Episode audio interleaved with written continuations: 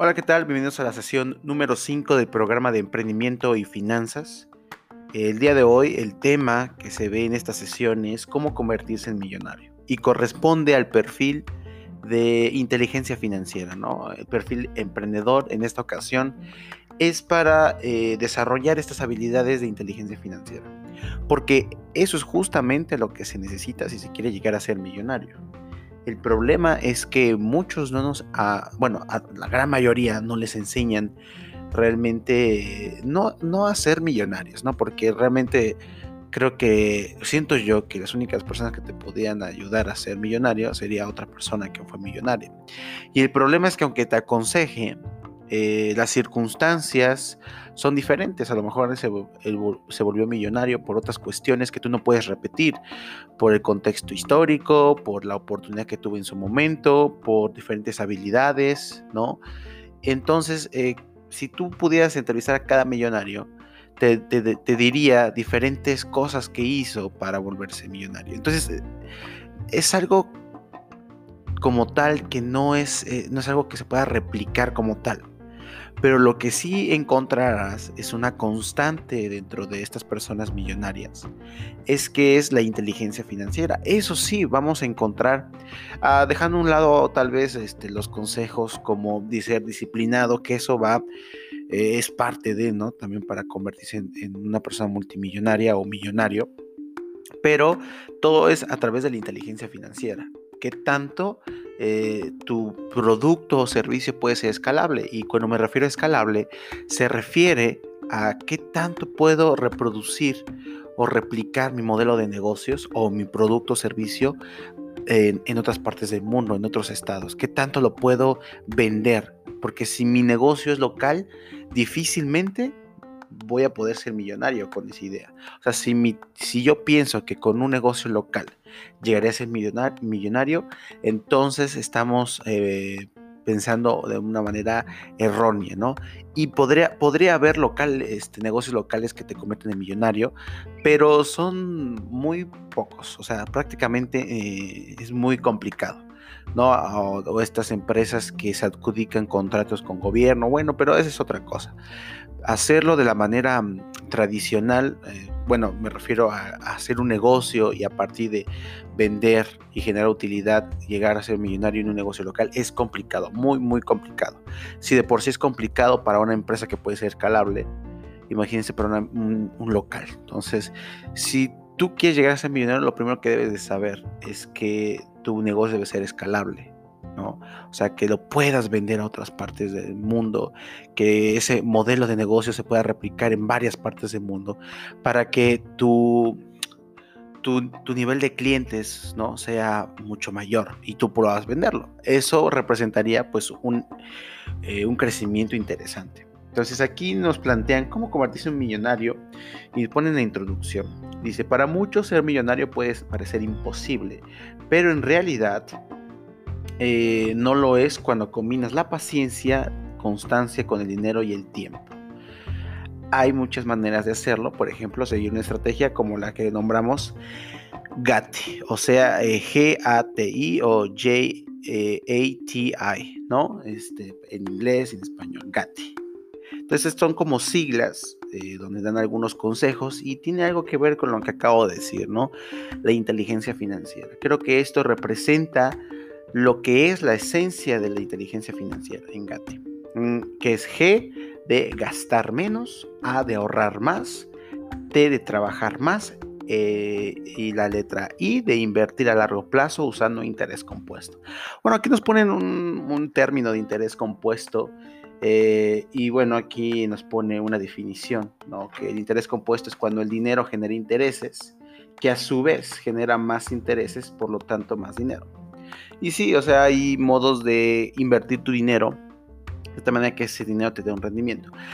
Pero la, verdad, o sea, si estamos hablando dentro de, pues, de la gente común, la gente promedio, eh, invertir una cantidad pequeña realmente no te va a dar, eh, te puede dar un interés compuesto interesante, pero no representa mucho dinero. Tendrías que invertir una fuerte cantidad para que ese invertir a largo plazo se convierta en dinero significativo.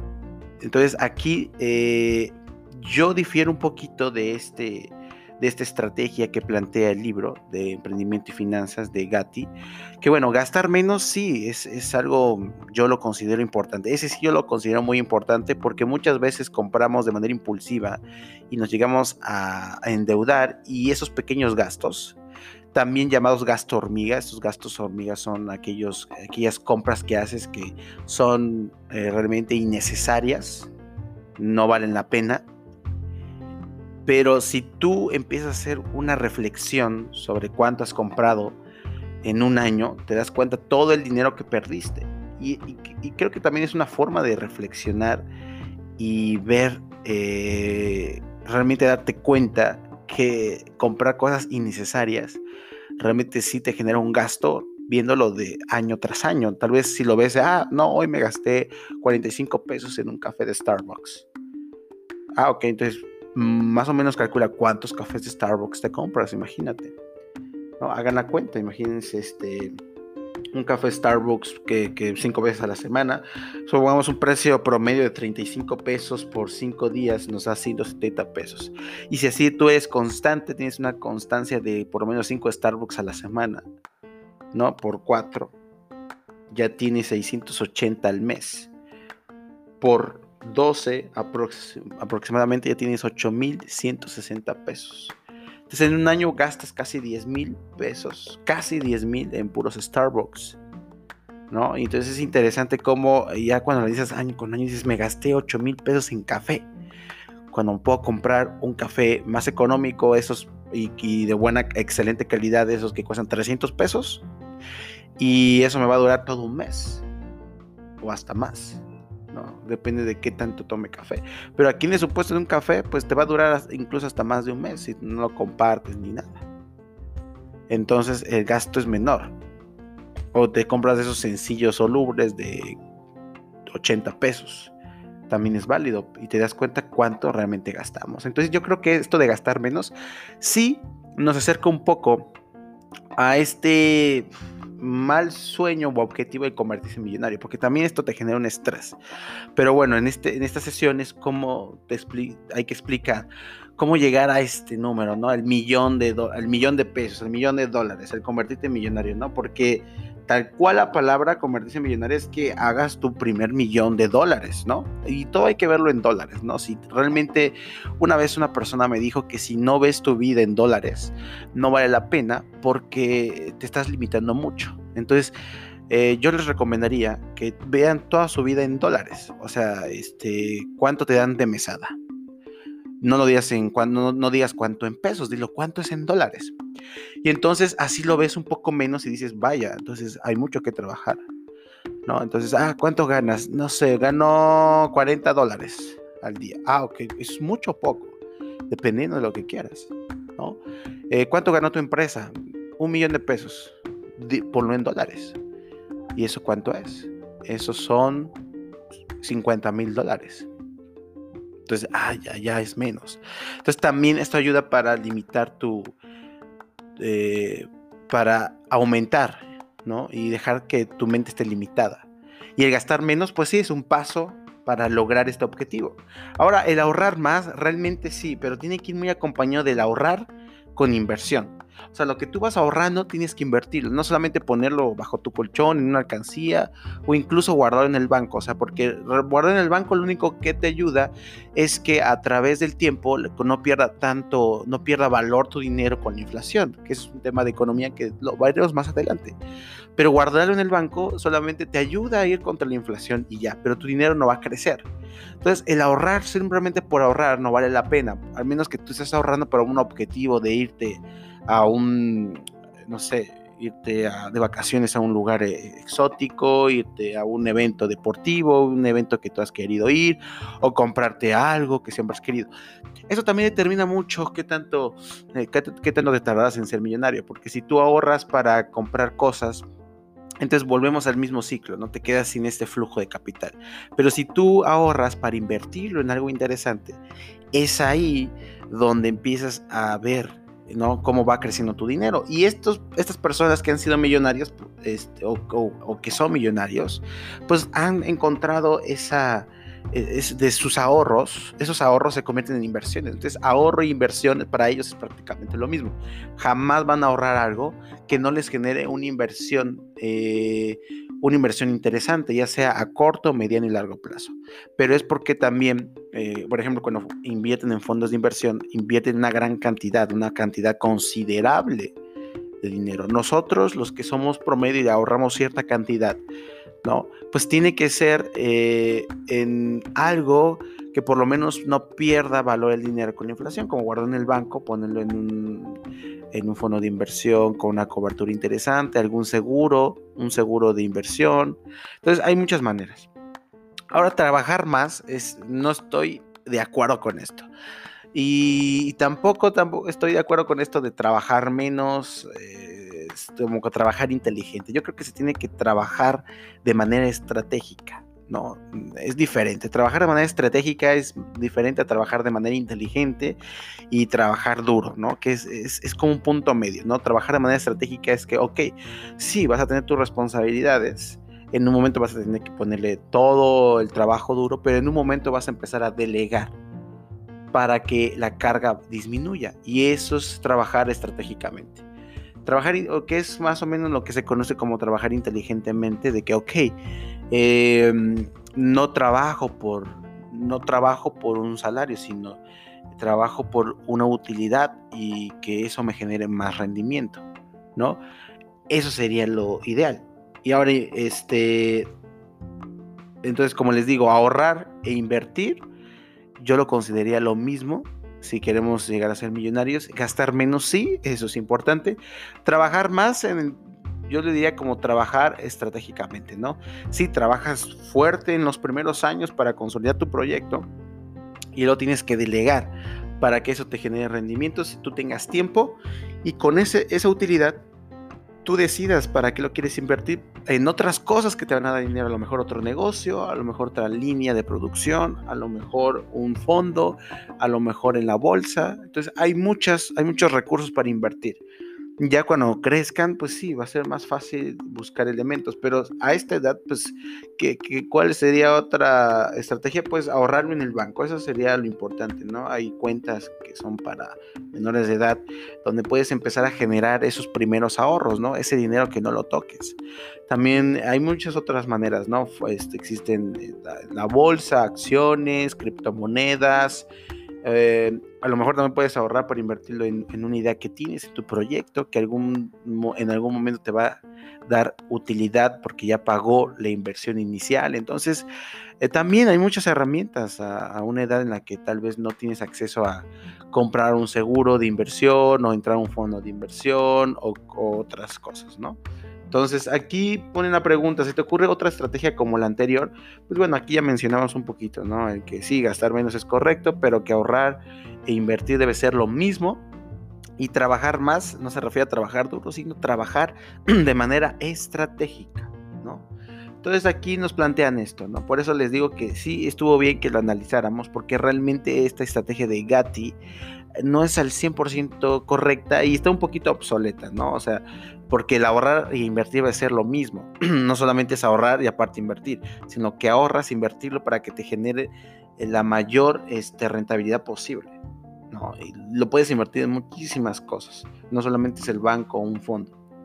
Entonces aquí nos ponen también en la siguiente página algunas, este, eh, algunos, este, como escenarios de personas que se quieren convertir en, millonarias, ¿no? Dice, Ricardo pronto empezó a los 15 años invirtiendo 10 mil monoeuros al año en una cuenta que le da 8% de interés compuesto.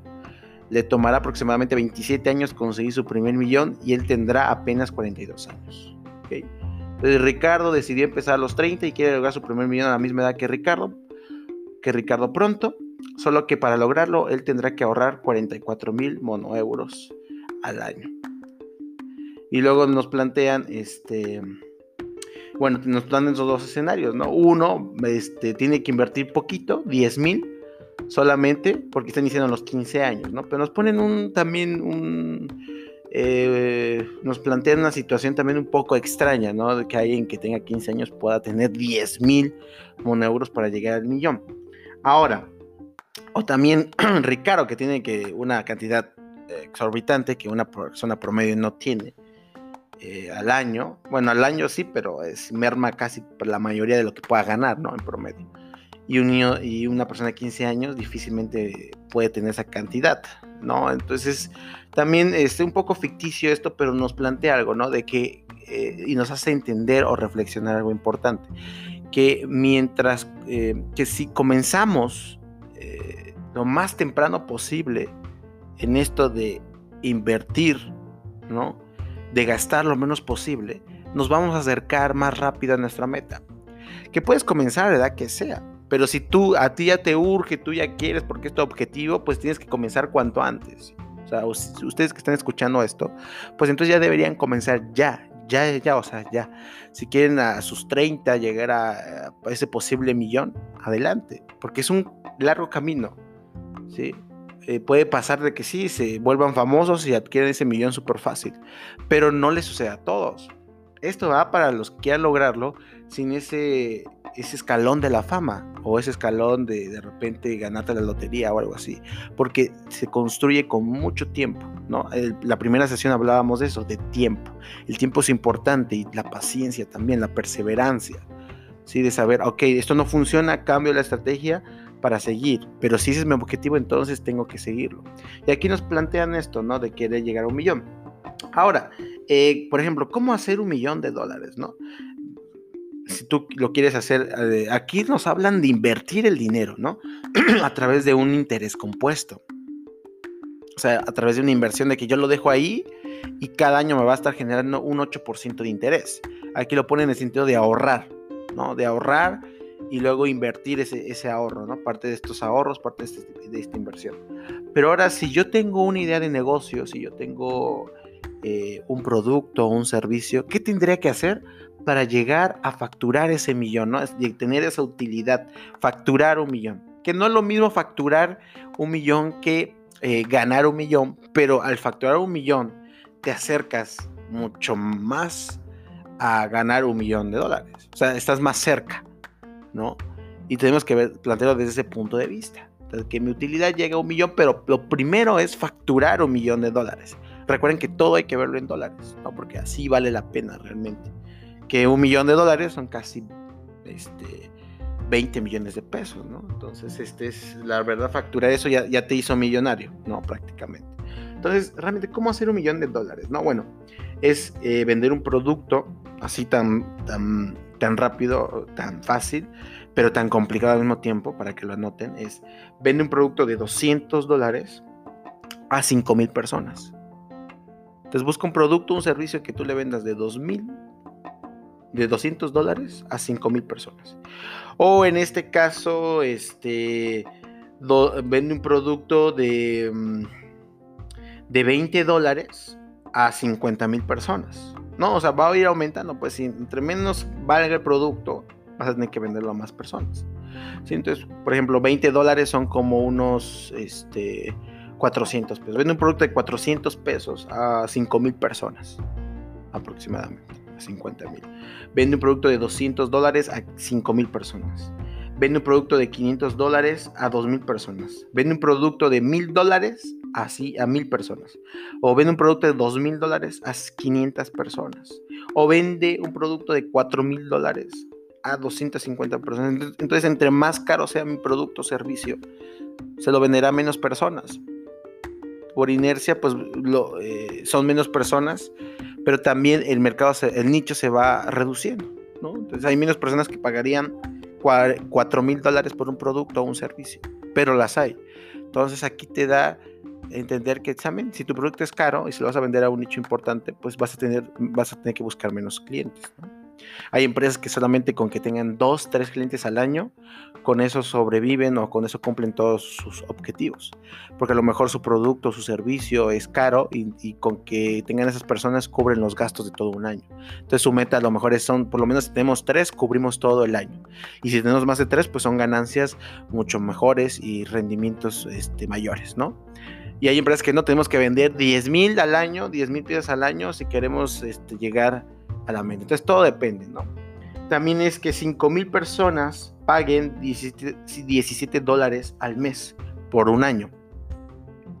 O que 2.000 personas paguen 42 dólares al mes por 12 meses. O así, que 1.000 personas paguen 83 dólares al mes por 12 meses. O que 500 personas paguen 167 dólares por 12 meses. O que 250 personas paguen 30 333 dólares por 12 meses. Entonces, aquí nos plantean también eso de suscripción, ¿no? Vender una suscripción como Netflix. 17 dólares son aproximadamente, son como casi 300, más de 300 pesos. ¿Qué podrías vender como servicio mensualmente más de 300 pesos? Los hay. Yo conozco una empresa que se llama este, Coffee Box, que vende café, te lo entrega a línea, cada mes te entrega una... Eh, diferentes tipos de cafés entonces, este, te cobra 280, 300 pesos, casi lo mismo, diste dólares. Entonces, si ellos llegan a tener 5 mil clientes en todo México, de las 100 millones de personas que existen, con que tengan 5 mil personas que paguen una membresía por 12 meses, ya, tienen, ya facturan el millón de dólares al año. Entonces también es, interesante, es, otra manera de ver cómo llegar al, millón, no solamente invirtiendo, ahora lo estamos viendo desde el punto de vista de vendiendo, cuánto tengo que vender para llegar al millón de dólares. Y hay que, decir millón de dólares porque para considerarte millonario eh, tienes que tener, facturar un millón de dólares, no un millón de pesos, ¿no? Tal vez seas millonario en México, pero para ser catalogado millonario en general, debes de vender o debes de tener una utilidad de un millón. Que tus activos valgan un millón de pesos. Entonces aquí nos plantean también estos ejercicios que realmente eh, son para ahorrar.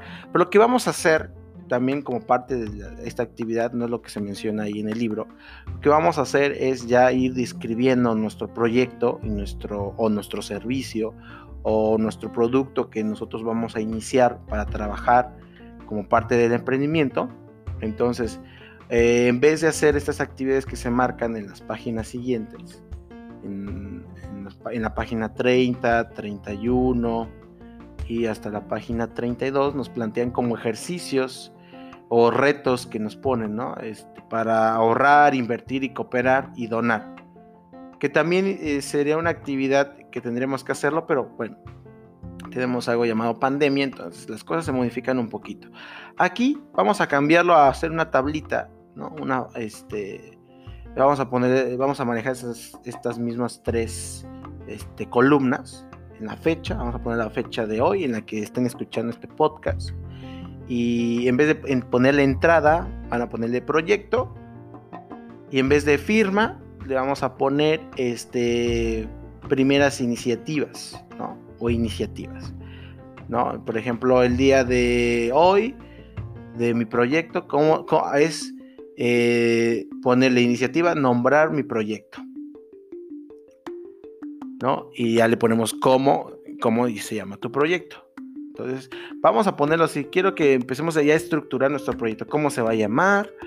¿Cómo, este, a qué mercado se va a enfocar? O sea, prácticamente a qué me voy a dirigir, a qué público me voy a dirigir. No lo hagan tan grande, ¿no? Luego se comete mucho este, este, este problema es muy común entre emprendedores que de repente es que yo le quiero vender a todo el mundo. Sí, a lo mejor sí le llegas a vender a todo el mundo, pero tienes que escoger un nicho porque vas a basar toda tu filosofía, tu esencia de tu marca eh, y, tu publicidad y todo va enfocado a ese nicho. Si llegan los demás y a todos les gusta, padrísimo, vas a, vas a tener muchas ventas, pero tienes que enfocarte en tu nicho porque ellos van a representar el 20% de tus ventas y, los, y todo el mundo va a representar el 20% porque van a ser ventas esporádicas. A lo mejor no son fieles. A lo mejor sí se vuelven fieles, pero es porque siguen tu filosofía y tienes bien definido a qué mercado te estás yendo. Elegir bien tu tribu, tu nicho de mercado. Entonces, eso quiero que hagamos esto en vez de esta actividad, ¿no? Vamos a mejor dejarlo como a libertad, a creatividad de cada uno. Mm, ya olviden esto de la tablita. Vamos a ponerlo así como, ok, van a ponerle mi proyecto primero, ¿cómo se va a llamar? O sea, ¿cómo voy a llamarle a mi proyecto? ¿Cómo se va a llamar mi producto? ¿Cómo se va a llamar mi servicio? Después voy a ponerle nicho o segmento de mercado, ¿no? Porque este va a ser una primera instancia para lograr estos objetivos, ¿sí? Y esto nos va a permitir este, eh, visualizar un poquito, ¿no? Le ponemos nicho o segmento de mercado, ¿a quién le voy a vender?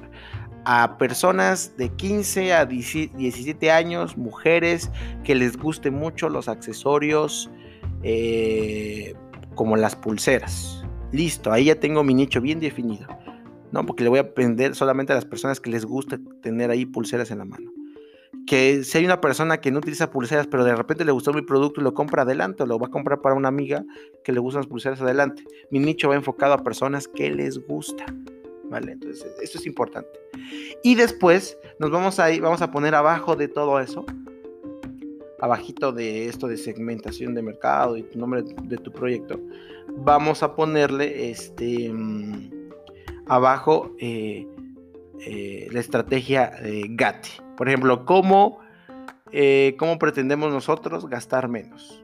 ¿Qué gastos hormigas identificamos? Ahí le ponemos G y abajito qué gastos hormigas tenemos, ¿no? Ahorras, ¿cuánto ahorras? Le pongo, si le pones la A, le pones y no ahorras, le pones no ahorro.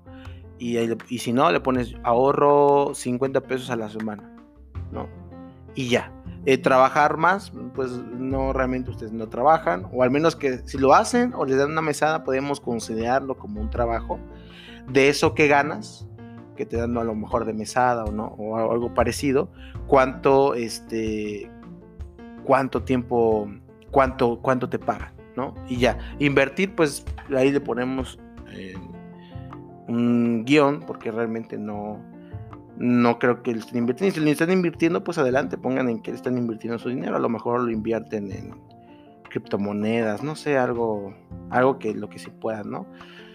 Y bueno, eh, eso haríamos ya empezar a definir nuestro proyecto, ¿no? Y nuestra segmentación que sí vamos a ver cómo eh, llegar a esto.